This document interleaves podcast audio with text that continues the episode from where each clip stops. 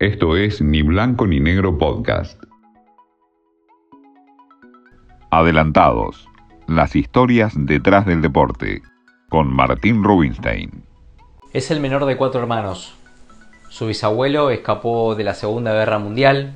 Sus padres se dedicaban al comercio, a las joyas, hasta que en la década del 90 la situación económica de la familia Schwarzman no era la mejor. Pero Diego, que también le gustaba el fútbol, de chiquito agarró una raqueta para adulto, porque justamente por la cuestión económica no tenía plata para ir comprando raqueta junior y pidió una prestada y se acostumbró al grip grande, al arco grande también y arrancó a jugar de chiquito. Jugaba intercountries en el club náutico Acoag y todos los fines de semana sus papás se paraban en la puerta y vendían pulseritas para bancarse los viajes al interior del país.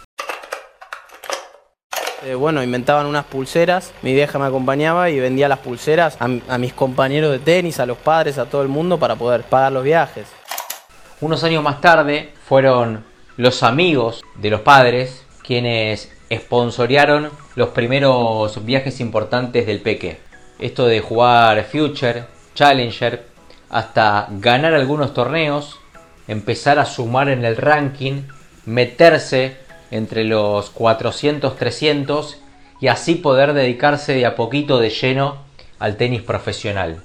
Fue ahí donde consiguió un sponsor y pudo empezar a, crecer, a entrenar de manera profesional y a dedicarse definitivamente a el deporte del tenis. Y hoy es el argentino mejor rankeado, con 28 años el que más presente y seguramente más futuro tenga en esta nueva camada, después de aquella inolvidable como Nalbandián, como Coria, como Cañas, como Caleri, como el gato Gaudio, como Esquilari, como Acasuso, como Zabaleta, como Chela, hoy su entrenador.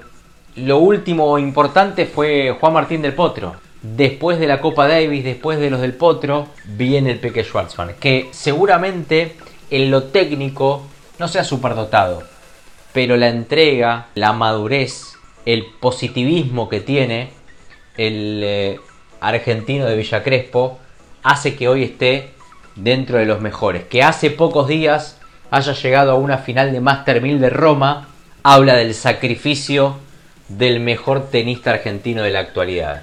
Diego el Peque Schwartzman, con una historia, con una vida de sacrificio que hoy da sus resultados.